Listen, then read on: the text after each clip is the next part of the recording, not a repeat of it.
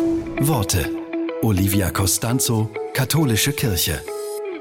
Nachhaltig Weihnachten feiern?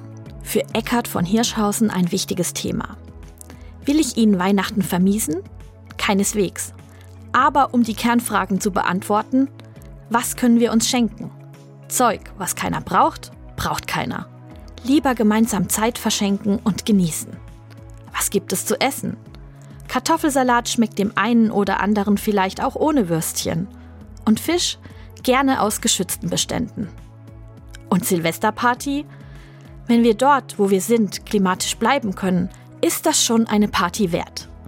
Wenn wir weder vor uns noch vor anderen fliehen müssen, um eine gute Zeit zu haben, und wir verbunden sind mit anderen, sind das nicht alles schöne Gründe zum Feiern? Prost!